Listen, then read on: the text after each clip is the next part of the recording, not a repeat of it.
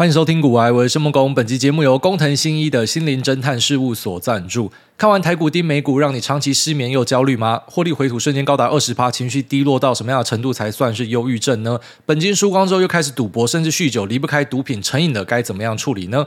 工藤新一的心灵侦探事务所是由国科会指导、国家卫生研究院林彦峰医师实验室以及泛科学联合制作的十四集科普节目，透过精神医学各领域专家学者的说明，让您正确的了解像是忧郁症、思觉失调症、睡眠困扰、自律神经失调、成瘾疾病等疑难杂症该怎么样去面对？九月三号起，在民视台湾台周日早上十点到十一点播出。想要重刷，或是你当天来不及观看，在首播后的周五晚上七点，也可以在泛科学 YouTube 的频道看到。那如果说想要看文字有效率的去吸收知识呢，也可以点击粉丝专业跟相关的连接，并有机会获得波隆纳书展首奖得主林延恩老师与知名艺术家谢怡婷老师精心制作的绘本跟图卡，适合全家大小以轻松的方式了解精神医学。节目中亦有注意力不不足过动症与自闭症类群障碍等介绍，让身为新手爸妈以及捏卵联盟成员的各位，对于孩子健康的成长更能掌握，也再也不用因为股市的跌宕而心慌意乱。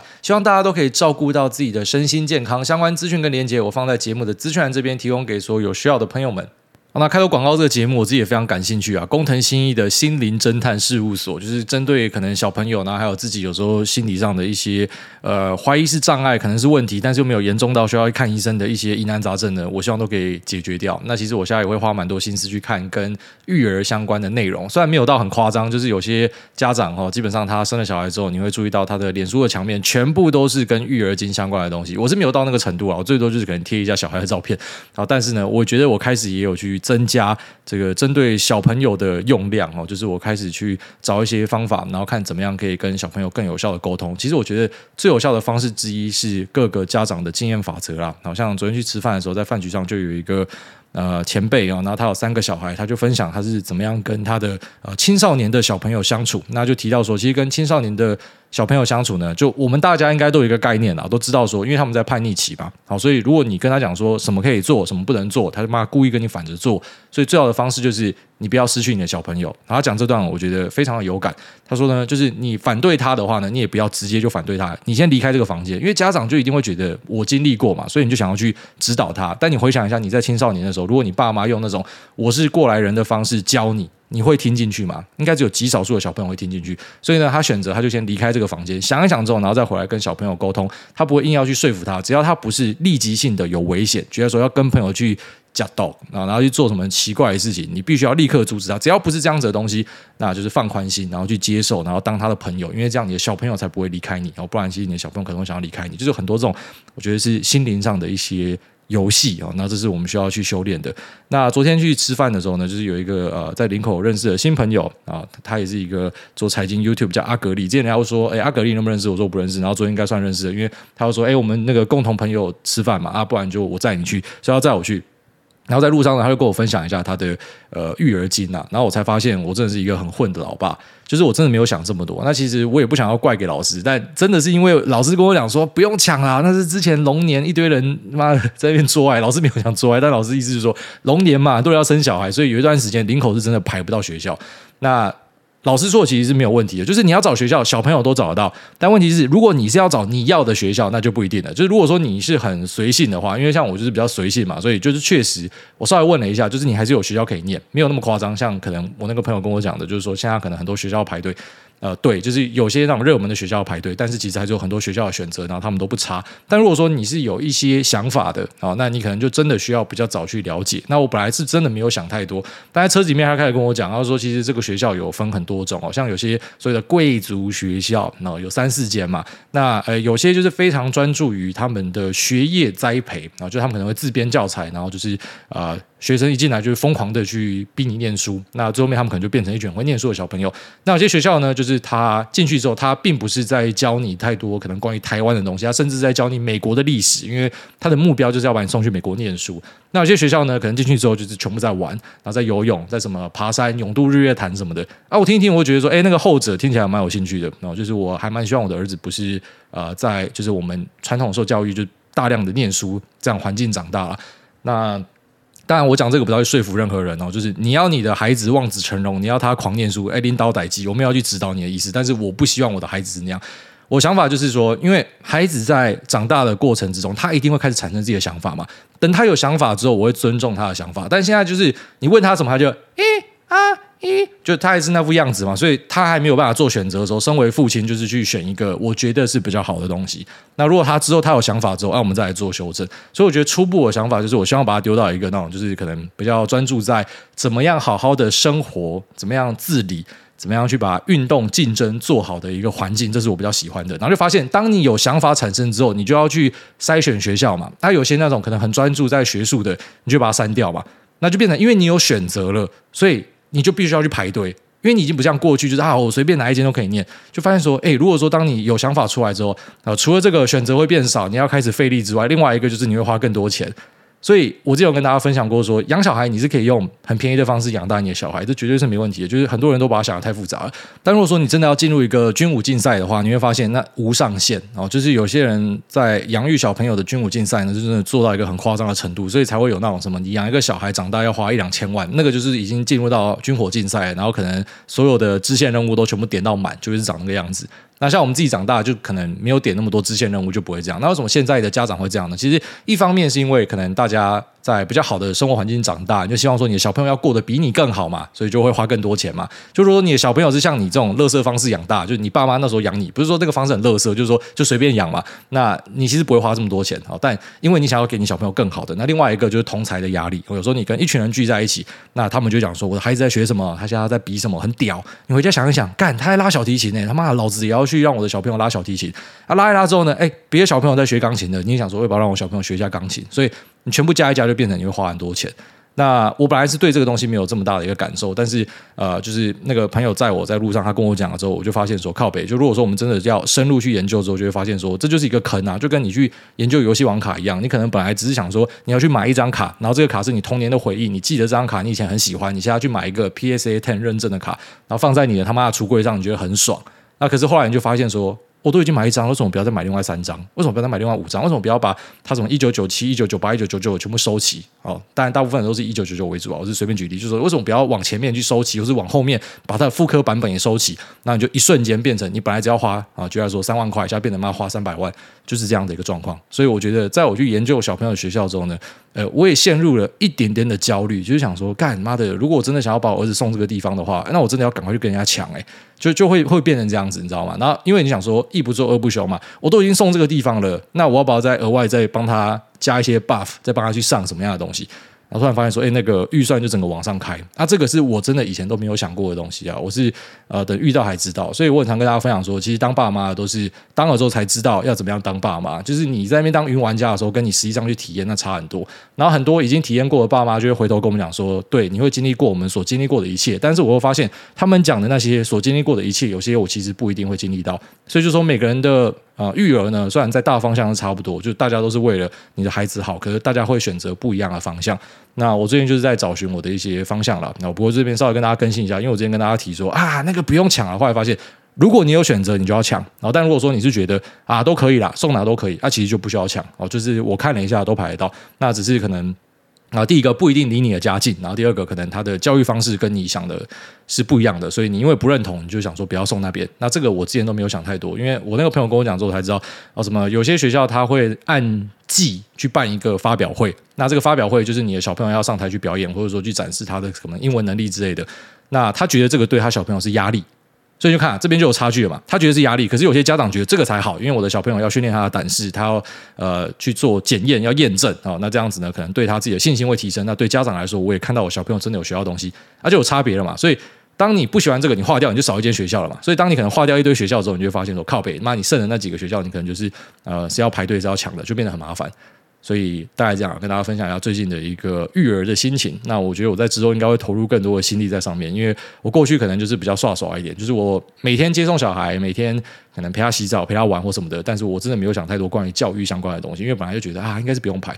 但是后来就是发现说，因为我自己有一个意识要介入之后呢，那就变成我是需要去呃跟人家抢一些名额的。那当然这个东西，我觉得我们也不用呃上纲到很远，就说啊，那这样子我小学、国中、高中都要先规划。我觉得可能呃我会知道说有可能要规划，但我还是希望说以小朋友为主啊，就是我不希望下太多指导棋，跟他说你一定要念什么，你一定要怎么样。他如果跟我讲说他念了不喜欢，那我们就换地方之类的。那我觉得都是可以呃开放给他讨论的。所以目前的规划可能是这样子吧。那也祝大家养小孩都顺利啦。然后就是我们真的是在跌跌撞撞之下，大家捏软联盟阵线的。呃，如果说有什么样需要互相帮忙和互相提点的，可能我们都可以在 Q&A 或是不知道你到我的 YT 留言之类的，就大家可以做一些交流啦。其实有时候真的是大家交流之后才会产生很多新的想法。那大概这样子。那回来工作之后，当然就不可以偷懒，就必须要把部位稍微拉高一点，就是还是要有强度一点啊，不然如果说这个部位放太低的话，真的会你连起床都懒得起床了。所以呃，稍微盘了一下目前自己手上的部位，那大概跟大家分享一下，就是目前在 AI 的曝险呢，在台股是降到了剩下两成以下，就目前其实没有买太多 AI 相关。那在美股呢，就大概还是有五成是 AI 相关的，除了辉达之外，好像是博通，像是 Marvel，我觉得它都是比较偏向 AI 相关的类股。那科技巨头我没有把它算进去，所以我觉得在美股这边我的那比重是比较高一点，也是我满意的状态啦。就是我要按照我自己规划的剧本去执行嘛。不管它可能最后是对是错，你总是要有个规划。那我的规划就是，我认为啊、之后的台系供应链竞争会加剧，所以我要买，我就干脆直接买辉达就好。那前阵子为什么不直接买辉达就好？因为如果我跟大家讲的，就是供应链，如果你有办法抓到的话，它短时间内可以翻倍，它比辉达快太多了。所以呃，就是各有各的这个优缺点啊。那我现在会觉得，可能在美股这边，在 AI 的啊、呃、持份把它放大一点。或者说维持，然后在泰国这边就是把它降低。那降低之后呢？呃，如果前几集跟大家分享，我把它换去一些消费电子啊，可能线材相关的内容。为什么会换线材呢？因为 PC 跟 NB 他们其实很多就是现在喷上去的 AI ODM，所以其实已经先涨了。就它的业务里面就包了 PC 跟 NB 嘛，像是可能啊技嘉或者说华硕啊，他们其实里面就是啊 PC 跟 NB 的占比是不小的，消费性的占比是不小的。那同时它又有做到 AI 的 ODM，所以啊就会变成说，好像已经先把那个。可能消费性的都涨完，就是你说消费性复苏还可以再往上推吗？我觉得可能就比较难，因为 AI 已经把它估值垫很高了，所以呢，呃，在消费性这边就比较没有在看 ODM，就是以可能线材为主。那可能之后会去看一些 MCU，但是 MCU 的公司已经很明确跟你讲说，它到明年的第二季都会很烂，所以我觉得不用太急，就是可能等到年底或者明年第一季再开始来慢慢布局。哦，这是我目前的一个规划。那高速线材为什么会选它呢？然后最主要就是说，台湾的高速线材的龙头拿了认证，然后发现说它股价在创新低，我认为这是不正常的现象啊。那当然我在。推特发完这篇文之后，就很巧的，这股价就连续涨了两天。那跟我无关啊，因为那个规模太大了，这不是我们什么一个小节目稍微分享一下，它就可以他妈这样喷上去的哦。不要做太多的联想。那我觉得可能就是市场也开始会注意到这样子的东西，就是过去可能很多被杀到烂掉的东西，大家都忘记他们是一个好货，就是单纯的因为它股价表现弱，然后市场又很高度集中在 AI，所以大家就好像把那种东西当成是他妈爹不疼娘不爱，忘记说它其实本身体质是很好的东西。然后像是信华，像是嘉泽，然后像是可能像建策这样子的公司，他们其实都是在传统。伺服器哦，是属于那种 Tier One 最强的厂商，那只是因为大家都在看 AI 伺服器，就没有人要看这个嘛。但最近也发现说资金就回来了，所以我目前手上也是拿了一些呃传统伺服器相关的类股。那我会选择去拿这些类股呢？啊、其实最主要是因为那个 L 四十 S，所以 L 四十 S，因为那时候我跟大家提到说它是可以跟传统伺服器去做直接呃对接的，所以。它是可以直接就是说，我就买一个这个 PCIe 的卡，然后插进去我本来的传统伺服器里面，所以它可能有望去带动整个传统伺服器的一个呃复苏。那传统伺服器，我们目前看 TrendForce 的一个预计呢，是讲说在明年它的整机出货量大概是会成长两到三趴。那我觉得这个呃出货量呢，最后面应该会有很大的落差，不是说它不准或啥小，就是说现在真的太乱了，所以你要去做明年的一个呃预期是很困难的。但假设我们先把这个预期当成是真的好了，整机出货量上升两到三趴，它其实隐含的意思是说，嗯、因为这个 AI 的伺服器，它的单价是非常高的，它是传统伺服器的十几倍，所以整机出货量，因为 AI 的排挤还可以再上升，那应该就是一个很不错的事情。就是我会把这个当成是一个很好的事情，但很多人会把它当成是，哎，那看起来就是成长是有限。应该这样说，你要把产值跟整机出货这两件事要把它分开来。然后产值的部分应该就是大幅的拉升，那整机出货可能就是小幅的拉升，因为 AI 它的呃 ASP 是太高了。但是呢，任何一个这个 AI 伺服器，它拿回去以后可能。把它弄成那个 GPU cluster 跑出模型之后，它最后面都是要跟传统的伺服器做整合，所以我觉得传统伺服器真的是被严重低估的一个地方。然后外加 L40S 提醒了大家，哎，传统伺服器可以插这个 PCIe 版本的。那并且在企业端这边，我们有注意到他们的呃导入使用，就是目前我们看到在 CSP 这边可能蛮多都是直接去拉八个 GPU 的啊那个板子啊。那我上一集讲说是 Delta Board，那有这个呃业内人员跟我讲说 H100 的应该叫做 Vulcan Board 哦，所以稍微更新一下。但是反正我就一直就讲说那个机基板哦，那个。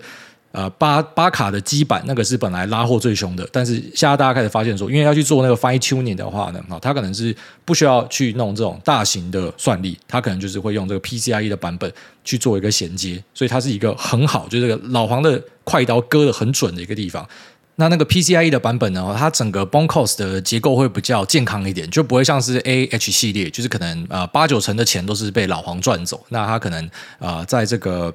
PCIe 的版本里面呢，就是说大家可以分到的肉是比较多的，所以可能就是说让一些法人机构开始重新的去看传统伺服器，我觉得是整个法人的资金动起来是有关的啦。好，包含说可能像刚刚前面提到的那几支公司，或者是说啊高速传输公司，我觉得是整体法人的资金那个 favor 改变，就是大家本来都压一堆 AI 嘛，那大家开始有注意到 AI 的一些类股，那个借券卖出的量拉到很高，那其实就是外资在控了。那我不觉得说他们是觉得这个是假的，要把它控到烂掉，我觉得他们在做一个 pair 哈，可能就是一个新的 pair，他可能 long。传统伺服，然后去 short 呃这些 AI 伺服，因为他们的估值呢也是比较高的。我认为他们家的策略是这样子啊。那我们也在 Nomura 的报告里面呢，我看到他去针对 L40S 去提了蛮多的内容。那其实这些内容呢，呃，我们节目也有跟大家讲到。那不是要去争说他妈谁先谁后，那一点都不重要。但我意思讲说，就是验证的哦，这个法人可能也看到差不多的故事。他主要就是提到说，因为老黄现在在吹那个 Bluefield DPU，那些 DPU 就是他自己定义出来的一个名词啊，就像是 AMD 的 APU 一样啊，他们自己会去做一些名词。定义，那这个 DPU 呢，就是他之前去收购 Mellanox 的、呃、SmartNIC 的方案，他就把它变成是 DPU。那像这样子的 DPU，它最主要功能是什么呢？它是去降低 CPU 的一个 loading，然后它把一些呃关于网通流量监测管理相关的一些呃任务呢，就把它移到另外一个晶片去做，透过加速器的方式去呃额外的等于说在在外面去做一个运算啊。那它这样子可以去有效的降低 CPU 上面的一个 loading。所以其实像 GPU 本身呢，它也是一个去降低 CPU loading 的东西，有点像是一个专业分工啊。像它不只是在业界有专业分工，在晶片里面它也是一个专业分工的一个状态啊。所以 GPU 它其实做的事情，CPU 也可以做，只是用 GPU 做更有效率。那 DPU 做的事情呢，CPU 也可以做，只是用 DPU 做更有效率啊。整体的结构是长这个样子。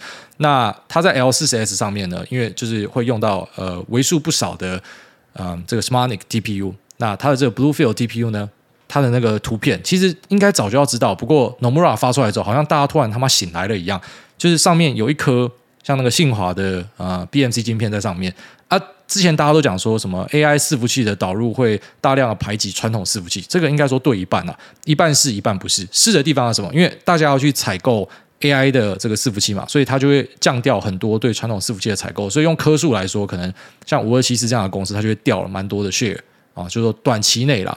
那可是，如果说今天是用呃长期的状况来讲的话，这个 AI 伺服器里面会用到的 DPU 也是不少的。好，虽然那个 GPU 可能不一定会有大量的采用，但是啊、呃，一个 AI 伺服器它不是只会插 GPU，它里面有 CPU，那也会用到。所以呢，CPU、DPU 可能还是比较这个重点会用到，可能像 BMC 晶片这样的一个内容。那大家就注意到说，其实传统伺服器没有像大家想的这么难看呐。那而且它相较 AI 伺服器，可能估值是在一个呃相对甜的位置啊。我其实可能还好，它一直都很贵。但这家公司它就如同可能我们前几集一直在讲的台湾有一些公司，那永远都不会低价的。那是因为市场上就是有那些大资金，像什么很很大的 hedge fund 或者说很大的 fund 哈，他们本身就是会把大量的钱灌进去这样的标的，因为他们看到它的能见度是很高的，所以它很难便宜下来给大家买，可能要股灾才有机会。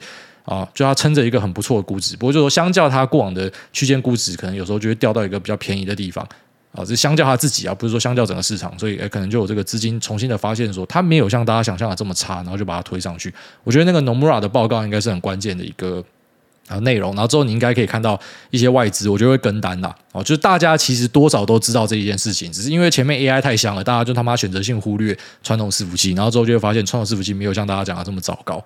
那今天呢，也有法人机构发了一份报告，去全面上修记忆体。好，那这个记忆体的部分呢，其实在大概几个月前就已经知道说这个底出来了啦，只是就是说有点变成是食之无味，弃之可惜。你买进去，像我买美光，干那跟死钱一样；买台湾记忆体跟死钱一样。所以有些我干脆就他妈先把它拿出来了，因为钱已经高度集中在 AI 里面。所以其实并不是说什么他们那个打底是假的，就是单纯的因为钱全部都挤在同一个地方。其实我现在去问朋友的持股，我觉得超白痴。就过去一个月，你问大家持股，大家摊出来，大家都买一样的东西。真的大家都买一模一样的东西，那很少看到什么大家有八九成的标的几乎是一模一样，就真的超扯，就全部都在买 AI 相关的东西。那因为资金大量集中吧，所以可能直到这个 AI 开始出现修正之前，大家就是不愿意去离开这个派对。那现在开始出现一个修正了嘛？但我不是说 AI 就从现在开始就是他妈不会涨或杀小的，意思就是说，就至少大家开始冷静下来了。前面都是很冲，就全部要把钱梭哈丢进去，然后又有一堆 ETF 要上来抬轿，一堆法人机构啊那种被嘎空手的妈赶快要进来抬轿，所以变成派对全部在那边。然后现在大家的资金开始撤出。来之后就会找地方去嘛，啊，就可能就会找一些，我觉得这个呃法人他扣的时间点都超准，然后扣一个，哎，这个记忆体全面上修，啊，其实都是已知的内容，但呃，就大家就觉得，哎，现在钱可以丢进去，那、就涨了，这股价很好玩啊，哦，有时候呃基本面算是我认为股价的最核心，不过短期的涨跌其实很多时候跟基本面是没有关系的。就当然，他们可能心中都有着基本面，当成是一个老佛爷在里面挺着，但他还是要看其他资金的一个态度。我发现有人要买，他赶快就跟着进去。所以我们会注意到一些外资的报告上修。为什么大家都说他们都只会去上修热门股？因为道理就这么简单。他如果今天去弄冷门股，没有人屌他，他那个绩效很差哦，那可能对他来说也不好看。所以他宁愿去追高哦，一个东西已经开始有讯号出来了，即便距离谷底可能是三十趴，没关系。如果是真的话，它不会只涨三十趴。所以有时候人家在跟你分析一些东西的时候，有些人听到就讲说：“哎，为什么你不要在谷底讲？”那代表说你很外行啊。哦，因为其实很多时候是东西起来之后，大家才要去讲它。因为没有起来之前，你怎么知道那是谷底，对吧？其实你那谷底都是你回头看才知道那个地方是谷底嘛。那如果今天是在左侧去抠的话，那就会变成另外一群人会出来算他，就想说：“哎，那你为什么他妈的不要等到这个底出来再讲？”所以不管什么时候讲，都被人家干了。那我觉得我们就不要太在意那种市场的纷纷扰扰，反正我们要大概知道说基本面的状况是怎么样。那这样可以有效增加自己的胜率啦，至少我是这样做啊。如果你不是这样做，没有关系，反正我就分享我的一些看法。所以这个记忆体开始引起市场注意，我觉得是好的啦。就是一个健康的市场，真的是要很多个题材去轮，就不要说什么妈全部都只涨一个，那个其实对我们来讲是一个比较不健康的事情。呃，那它的故事是真的哦，就是说大咖的减产哦，各个大咖都在减产，然后再来就是呃去采购这些记忆体的模组厂呢，然后他们已经事先他妈先囤货，就他们也在抄底。那再来呢，就是呃，大咖也不再愿意降价了，因为像是老子就跟你赌说这边是谷底，我就是他妈不要降价，跟你来个火车对撞，我觉得他们会赌赢。所以呢，呃，这个记忆体相关的类股呢，我从现在开始也会可能比较认真的去 cover 它一下。就是我们在过去的半年，我们节目的同质性变很高，就全部都在讲 AI。那其实没有办法，就是这真是验证了我跟大家分享，就是我的节目就是我的工作内容。所以当我的工作内容他妈全部真的都在做 AI 的时候，我真的就只能跟你讲 AI，因为我讲不出别的东西，我也没空去呃帮大家科普啊。我们趁现在很市场很冷的时候，我们去了解一下别的东西，干没空啦。然后等到这个市场资金进去的时候，哎，我就有兴趣了，所以我就会再跟大家讲这个机体后续的发展。那过去是有跟大家粗略提一下打底，那只是之后我们可能就针对 NAND 跟 DRAM 的一个发展，会去做更多的剖析啊。那也在一个朋友身上呢，他跟我分。享，我觉得非常感谢，就提到说，啊，这个美国的笔电大厂哦，他们在这一次的 BTS Back to School 的行情里面呢，他们上修了两次啊，这个笔电的一个预期。那跟我在其他地方了解到的是一样的，就是这一次的 BTS 其实状况是很不错。那 BTS Back to School 这个档期其实非常重要啊，只是可能一般人不会去注意到它，我们只会注意到什么黑五啊。感恩节啊，然后或者是呃，可能是中国的一些购物大节，然后忽略这个 BTS。但是 BTS 呢，啊、是美国的一个消费大季。那最主要就是这些学生他们要回去学校上课的时候要买东西。像我一些地方爸爸朋友就传图片给我看，就想说干一下那个买文具，他妈全部都是人。啊，当然文具是一环，但文具不是我们要看的重点，因为文具它本身的单价是便宜的。那再呢，它可能也不是我们在市场上会去聚焦的东西。但如果你要买文具的厂商，有，好像那个顺德，然后顺德就是在做文具的，只是可能我们一般看它就看它车用，我们不会去屌它的文具啊。那再来呢，可能我们会注意的就是用产品的占比来看，其实，在 Back to School 里面呢，最高的会是电脑哦，然后再来呢会是平板、计算机。这是三个东西啊。计算机其实我们也不太看，但是平板跟电脑哦，这是我们会注意的东西。那只是在呃电脑的部分，就是我刚刚前面提到的，它其实很多它本身就是 AI、OEM、ODM，所以它已经先涨，啊我就 pass 掉。但是我总是有东西可以看，我可能就是看它的 dongle，就是呃转接器的部分，或者说呃影像传输的内容哦。这也是为什么去布局消费性。所以有些东西是我初步跟大家去丢一个想法出来说，我会想这样做，它其实背后会有我的一套逻辑。那当然我要跟大家承认，就是。不一定会对哈，而且可能有时候错的频率也是不低。不过呢，呃，这样子做是一个有效的方法，也就是我们其实还是要去针对自己很熟悉的一些领域，然后去了解一下它的基本面之后呢，它会去提升你的这个整个持股的信心啊。不然有时候你真的买了你也不知道干嘛，就买了又砍，买了又砍，那也不是一个太好的事情。所以呢，我会去注意一下笔电相关的一些内容，跟平板相关的一些内容，然后以及苹果在九月中。他们要出来推它新的 iPhone，那我觉得可能会产生一个新的契机，就是说，因为它会采用 Type C 的线材嘛，那这线材呃，我们目前更新到最新，就是说可能会有两个版本，高配跟一般的版本。那那高配的版本可能就是你要额外再去加购，但无论如何，就苹果的手机介入 Type C 呢，呃，可能大家第一个直觉想到的就是说，那 Type C 的线材跟不知道上面的电镀晶片可以买。啊，那可能是第一层的思维，但是第二层的思维，你就可以想到说，因为苹果以前是他自己独立的一个世界嘛，啊，他都是用他自己的特规嘛，那现在开始去跟大家用一样的规格，所以这些苹果的用户，举例来说，他可能在上班的时候，他需要把他手机的东西投影到荧幕上，他需要去接啊、串联到可能 PC 上之类的这些转接的线材跟晶片。或者说，不管是 Hub 端还是 Host 端，还是说这个 Device 端的东西，我觉得它可能都会因此起来。那只是因为大家可能现在还没有看到，但是等到苹果的换机潮出来，大家换新的苹果，开始用 Type C 的苹果之后，可能他们接下来要做的下一步就是去换这些相关的传输线材。那当然这只是一个想法啦，有待验证。那可能等到呃苹果的手机出来之后，我们再来看一下有没有什么后续的变化。不过目前就是有想法，就是去做对应的下注了。那这是在。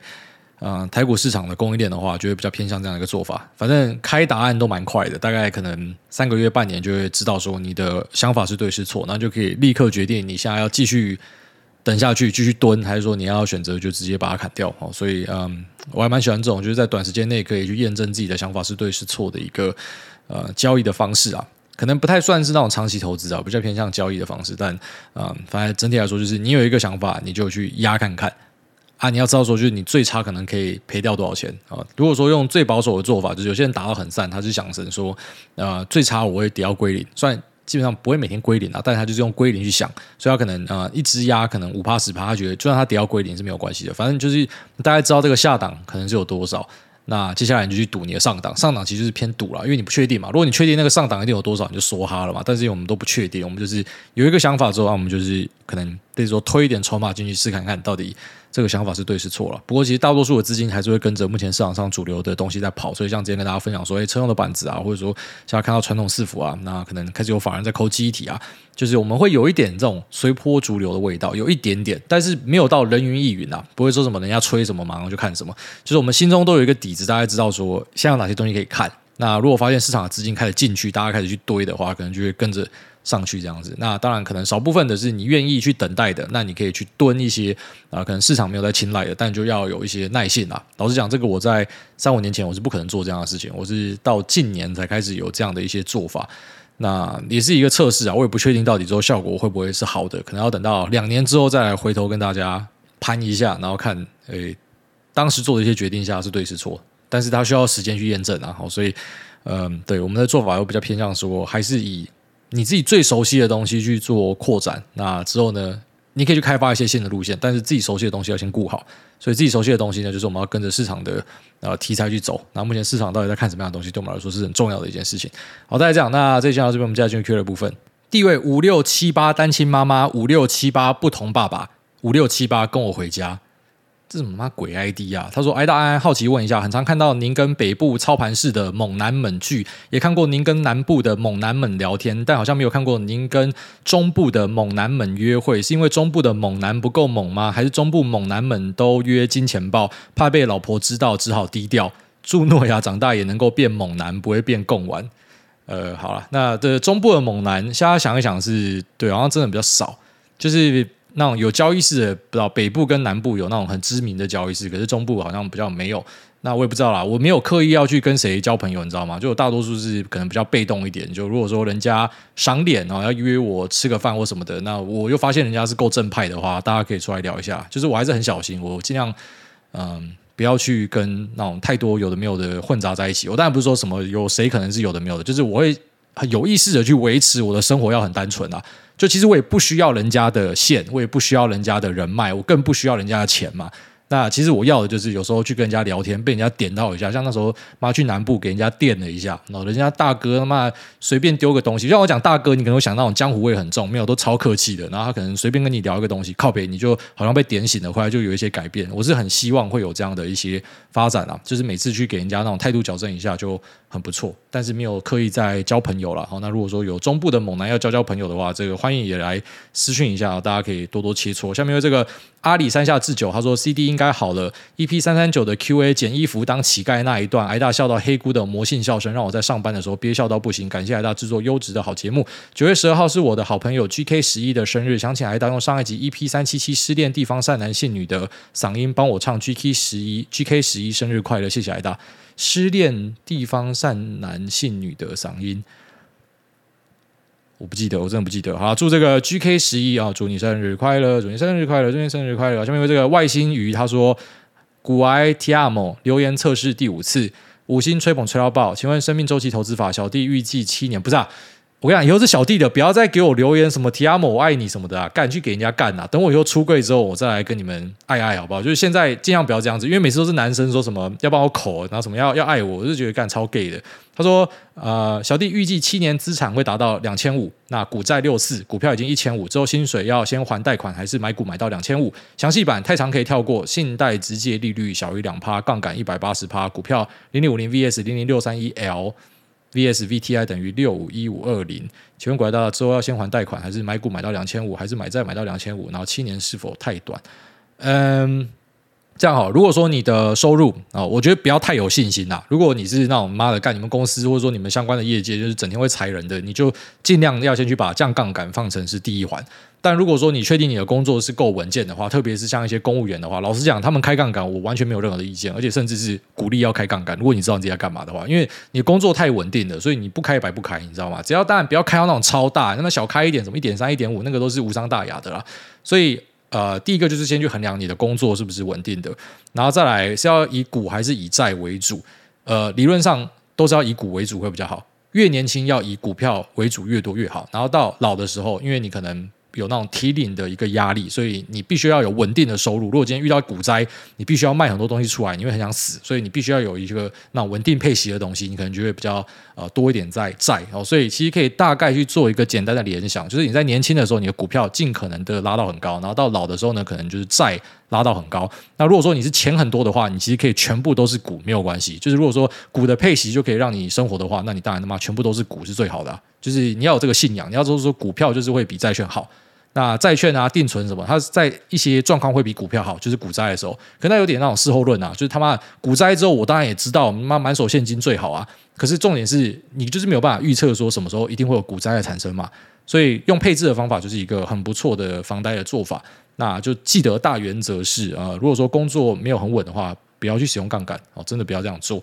那再就是呃，年轻的时候可能是以股票居多为主，然后老的时候就是反过来，大概这样。下面这个，直到我与你相见，黑色幽默，已经习惯听挨大的声音陪我度过许多时光，也很明显感受到挨大变得柔和许多，以及字里行间都是对诺亚的爱。很谢谢挨大能够让我用听的就能够得到许多资讯跟心态分享，祝挨大美式辣起司永远吃不腻啊！谢谢这位，直到我与你相见这位朋友啊。下面一位，迪士尼以前配音是神，现在是屎。他说：“谢孟恭跟陈奕迅两人平均有一点五颗蛋蛋。”嗨，诸位，跟你推荐几个群友的频道。贝壳街一二零号漫步菜市场，还有库马的投资笔记，赚到出资快射了。那另外想跟那些闭着眼睛买债的人说一声，不要耍白痴。在大群看到一堆每天在 TLT 问为什么涨跌，或者说那些看起来对债很了解的，拜托不要不懂装懂。还有一堆人拿美债二十年去类比 TLT，你们知道 TLT 里面装的全部都是美债三十年吗？你不知道？知道美债二十年是没人要的孤儿吗？你不知道？你知道三十年波动会比二十年的大吗？你不知道？不懂的人都活该被割，可悲。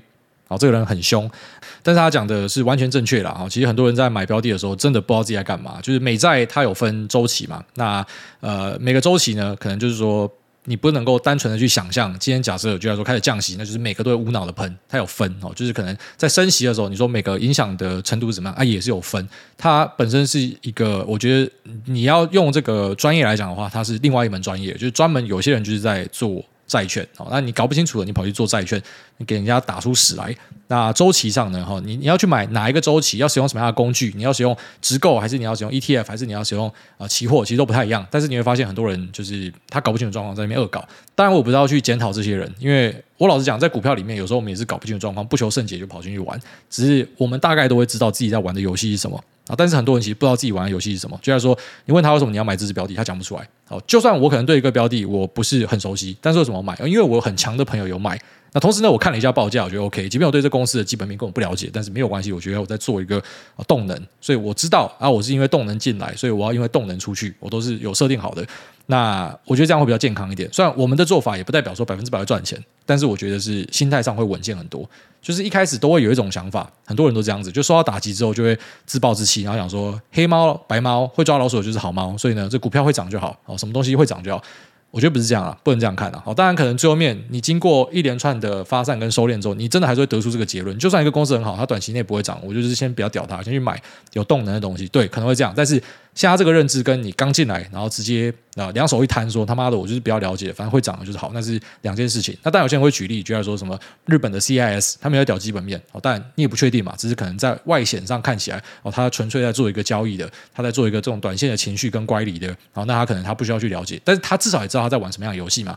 所以假设你今天是在玩啊债券的游戏，那债券的游戏里面有这么多的工具跟这么多的呃套路，你到底是在采用哪一个？那你发现有些人就不知道，所以他每天在做的事情就是下跌的时候就一直骂，然后上涨的时候就一直在那边吹捧。你就发现其实股票讨论区很多都这样啊，下跌的时候都狂干，上涨的时候就在那边讲赞赞赞。下跌的时候就说公司不用出来负责嘛，上涨的时候就讲说这个啊公司真的是很赞，那边无限吹捧。其实你要尽可能去脱离这样一些有毒的地方。当你发现有一些环境就是。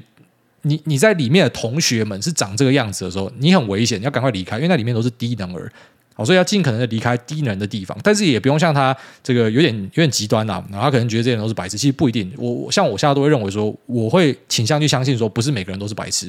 那如果说有些人真的是白痴的话，因为他跟我们也是不同圈子，所以我也不在意你想什么，但我会尽可能的把每个在市场上遇到的人都当成是他可能是我的对手，所以他可能都很聪明，所以。我说不定可以在你身上了解一些什么东西，我都愿意先听呐。但其实你讲个几句话，我就知道说你到底了解到的程度到哪里了。所以，嗯，对，就是市场上真的有很多人是搞不清楚状况进来的，但是不用动气啊，因为这些人就是你的获利来源。讲难听一点是这样啊。那他前面提到的这三个频道，就是我抛砖引玉的结果，就是我录了一个节目之后，然后就有一些啊听众会浮上来，像是这个贝壳街一二零号跟库马的投资笔记，我都有跟他们聊过天，都是非常优秀的人。一个很年轻，然后另外一个我不知道几岁，但是。一个上班族，然后可以疯狂的产出财报，这一定没有在上班的，一定薪水小偷啊！但是他的这个呃进入状况的速度超快，他看的财报数量比我多太多了。那我可以很快的看到这些人的成长，就发现说他们从一开始然后到现在，他那个成长曲线超漂亮的，就是拉拉的很快。所以我还是希望说有很多人，因为可能就受到我的启发，就是我我分享，然后他们呃。就是被我这样抛砖引玉啊，这些真正的璞玉就跑出来了。那雕琢之后呢，就变成一个很漂亮的玉。我希望大家都可以这个找到自己的方向了。哈，其实真的有蛮多听众，就是他们啊，可能就是受到我的启发，有跑出来跟大家分享。这其实是一个很好的事情。那只是你们出来分享之后，你们应该也会很快的感受到我跟大家讲的一些那心酸的血泪啦。但我们不要只看坏的地方，其实好的地方是很多。你会交到很多真的是呃很优质的朋友。如果你没有出来。抛出你身上的东西跟大家分享的话，如果你是一个猥亵仔，都躲在家里，然后呃，可能当有人要跟你交流的时候，你也都一直长招的话，你是交不到朋友的啊。但也不是说每个人都需要交朋友，只是如果说当你发现有这样的需求的时候呢，你出来跟大家坦诚的分享，用力的分享，你一定很快会找到呃好朋友哦。所以我觉得这是现在社群媒体很棒的一点，就很多人都只会看到社群媒体的劣势，但是我看到它的优势，我认为它的优势就是。你可以很快找到你的同号，以前你可能妈的要花个好几年才可以找到一个，现在可能你只要出来露个脸、曝光一下，然后分享一下，你可能很快就可以找到一些同好。哦，是这样了。好，下面一位这个全家气氛仔，他说我才矮粉，我全家都矮粉。大家好，第八次留言，挂好前七次都杠归。我们一家四口都是忠实的矮粉，叶配都不会快转，争论时还会说古埃说 blah blah blah 那种。那想请问矮大，您之后会考虑换 Model 3 Highland 吗？九月四号是我小儿子 Orson 的八月生日，那希望矮大祝他平安长大，也希望矮大祝太太生病赶快好起来，手上特斯拉辉达喷爆喷的满脸都是。最后祝矮大全家身体健康平安，诺亚能睡过夜，出国股市都安安稳稳。好，非常感谢这个全家都气氛仔哦，蒙你的这个美颜啦哦，昨天辉达是收在。啊，目前历史的收盘最高哦，不是股价最高，但是收盘是收到最高，所以呃，对，是一个很不错的现象哦，非常感谢。那再来讲说会不会去换 Model 3的 Highland？应该不会。如果我换的话，应该换 Model Y 或者 Model X，就是会去为了空间做选择，因为可能不知道，假设有第二台的话，应该是会换更大台的。那 Model 3的 Highland 啊、在硬体的部分，我们目前提到说它可能是降规嘛，只是在软体的部分可能是升级哦，就是有些人有看到说可能会出呃，那叫什么？可以可以透气的坐垫，我我不懂啊，不懂车的人呐、啊，所以你问我都不知道，你问我内装，我他妈全部都不知道，我就觉得没差。很多人说特斯拉内装很差，我根本没有感觉。你说什么有公差，我他妈我也没有感觉。呃，所以我只对硬体，因为这个是我们可以拿来赚钱的工具，比较了解啊。软体听说会提升啊，所以。严格上来说，搞不好还是算是一台提升的车子啊。只是我们在硬体看，我们发现它是一个降规。呃，对，会不会换它？不会换，因为就是跟 Model 3是差不多的东西。但是应该会有机会换 Model Y 或者 Model X 或者 Cybertruck，就是换一台比较大台的，是有机会的。然后那也祝你的儿子啊平安健康长大，然后太太好赶快康复啊。听到这边，哎，病魔赶快递红感哦，直接康复。下面一位。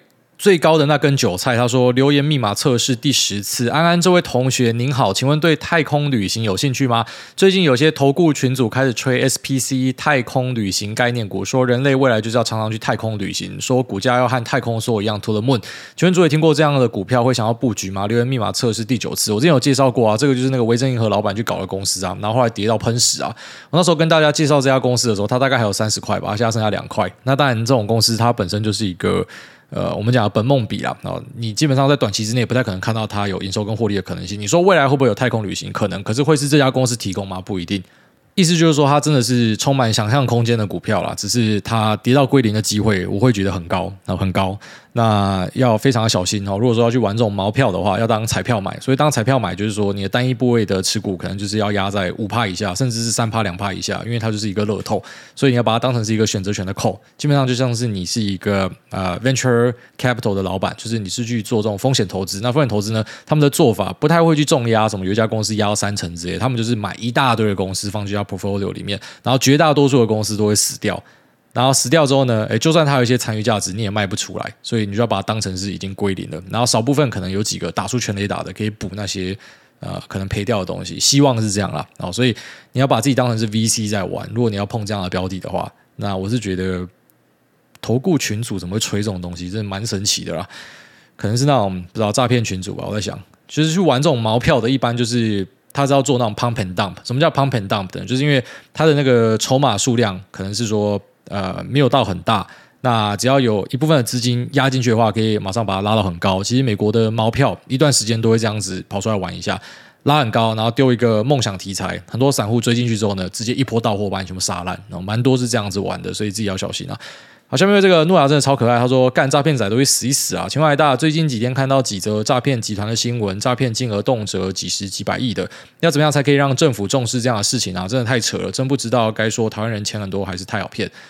诶，我觉得都有啦。哦，那你说政府到底在做事？有啦，有看到有在处理啦。那只是你说期待政府可以做到什么样的程度？我这样讲了啦，我不太期待政府可以做什么事情啊，不要误会哦，我不在嘴什么蔡英文跟民进党哦。今天他妈谁执政，在我来看都是一样的，所以我也非常反对政府扩权嘛。这我们节目一直以来的观念都是这样子。现在很多去支持政府扩权的，那是因为你喜欢民进党。你他妈你等到国民党执政，你看你立的那些法规啊，扩权的换另外一个政党去持有的时候，你看你还不会支持？你搞不好就不支持了。所以其实我们是很怕政府扩权的。我们就觉得说政府的人就是呃，大家也不知道打翻一船人，可是我就是不相信说什么你们真的可以决定所有事情。你们应该就是最低的限度啊，就来说这种诈骗啊，真的有把它提出来。你们要去抓他，要去惩罚他，就就做到这样就好。只是你说他要去主动去啊、呃、侦办，然后可能要去可能每个邮局还是 ATM 去站人，还是说之后在每个啊、手机的 App 都要设很多门槛。我跟你讲，如果你让政府介入太多，大家会麻烦死啊！你因为几个少数的蠢蛋会被骗的，然后搞到可能以后我们登录要做什么三阶段、四阶段、五阶段认证，还他妈的要签名什么的，那最后面是苦到大家。我最后面我得出的心得，你知道讲吗？当然哈，我们还是希望说，就是政府针对这些人哈，重罚搞死他们哦，这个是绝对是支持的。那可是，一般人呢，你真的是要好好的自律，要好好做好。你们不要期待说政府会去介入所有事情，因为他如果真的介入的话，他也会让大家非常不舒服。就是不要被骗就好了嘛。虽然讲这个，你会觉得说很很无脑，就是什么叫做不要被骗？可是老实讲，有些那种诈骗的伎俩是真的拙劣到，我觉得啦，就如果说你会被这些人骗的话，就算不是他们来骗你，别人也会把你的钱骗光。如果你身边有朋友是被诈骗骗走的，你们家听到我讲这个，一定都在点头了。就干那个台语叫什么“狼呆跨名有灾”啊，那看脸就知道，蠢蛋就是蠢蛋啊，那教都教不会啊。像之前我已经宣导过几次。我他妈就没有要开群，没有要跟你收钱或什么的，为什么还是有人会拿那个诈骗的？就是他用我，他也不是用我的，他也用什么啊、呃？刘德英、张忠谋、魏哲家、蔡英文啊，什么行政院长苏贞昌，什么小，啊全部都冒用。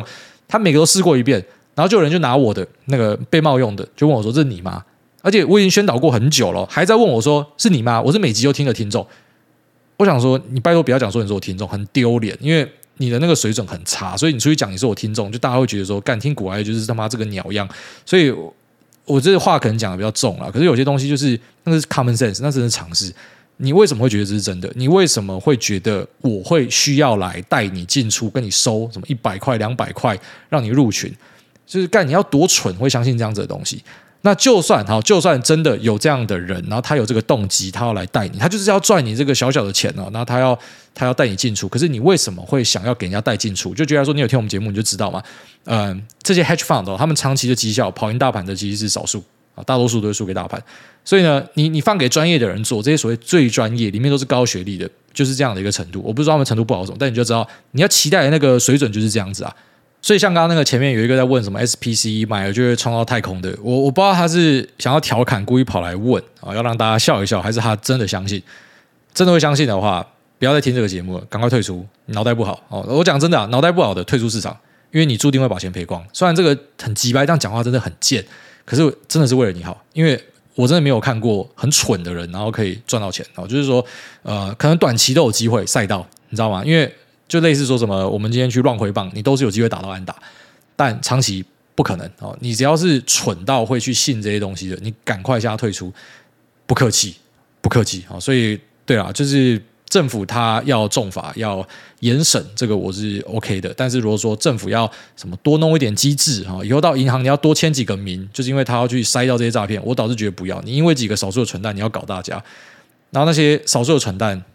可以救的，我们救几个算几个啊。可是很多是他被骗，他是甘愿被骗。其实到最后你会认同我讲的这句话：那些被骗的人，他们自己想要被骗。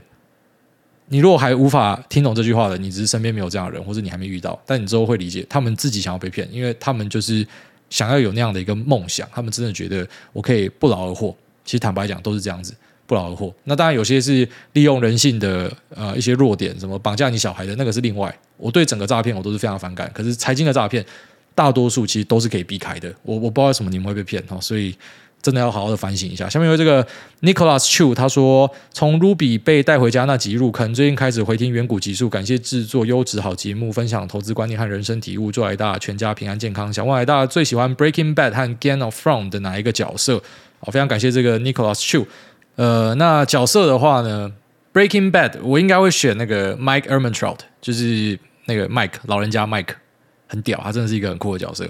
那《Game of Thrones》的话呢，Cersei Lannister 吧，反派就是那个女反派最贱的，她真的是演到就是很坏，她真的很坏，又坏又色，所以我觉得超赞哦。呃，Mike Ehrmantraut 跟 Cersei Lannister，我觉得是最棒的角色哦。再来下面这位法克尤贝特血肉公司。哎，你好，想问一下，就是研华在七月十一号的买超是八十七张，但持股却暴增两万多，是怎么样一回事？我在猜是不是有本土户把持股转到外国券商，在股市有蛮长一段时间，但一直搞不懂，是真的菜，想请教一下，希望挨大变大力一点，教导一下菜鸡。我不敢啊，我也是一个这个股海求生存的人啊。哎，你这样来讲，感觉是哦，就是说有时候那种筹码突然对不上，可能就是有对敲的状况哦，所以呢才会发现说，哎，那个大户突然间暴增，即便没有看到有什么样的大敲或者什么借券卖出，突突然间全部都回补掉，即便没有看到大买，好，那可能就是呃直接在筹码这边去做一个变动了，就是它不是在市场里面透过呃真实的大量买卖去造出来的一个结果。当然我，我现在没有看到这个延华状况怎样，只听你这样讲，应该就是这样，没错。所以有些那种筹码突然间的变化，然后对价格没有造成太多影响，那很多都是、呃、这个讲好的对敲了。好，那下面这个 G H J 先生他说：“诸位午安，有时候希望头上有原子弹爆炸，把自己一波带走，这样想法会很怪吗？最近开始慢慢感受到，男人下班不想走进家门的感觉，觉得自己像是书包一样可悲，可是又觉得自己像 WiFi 一样可怜。”觉得除了上班之外没有其他自己的时间，想问主委都是怎么样调试自己的个人时间？如果有适合缺玩伴、时间琐碎的社畜舒压的游戏，也欢迎推荐一下。我觉得你整个对话里面最可怜是那两个笑话，就是书包跟 WiFi，可悲跟可怜，真的是他妈可悲跟可怜啊！这是我烂举例，但还蛮有创意的。那那。呃，希望这个东西爆炸，把自己一波带走。这个，如果你是我们长期听众，也会听到我很常跟大家分享。有时候会有一些很怪的想法，就是你躺在床上觉得说，妈不如死了算了，就是会有。我还想，这是我们人类设计的一个缺陷。像有一段时间，我很认真在研究说，为什么我们在悬崖边看到人会想把它推下去？然后我以为是我自己有问题，然后后来去查一下，才知道说，很多人都有这样的一个冲动。啊，他他有一个这个专业的说明啊。就是你会有一些那种坏想法的冲动，那你有这些想法，其实不代表你就是真的希望这样的事情发生，不一定啊。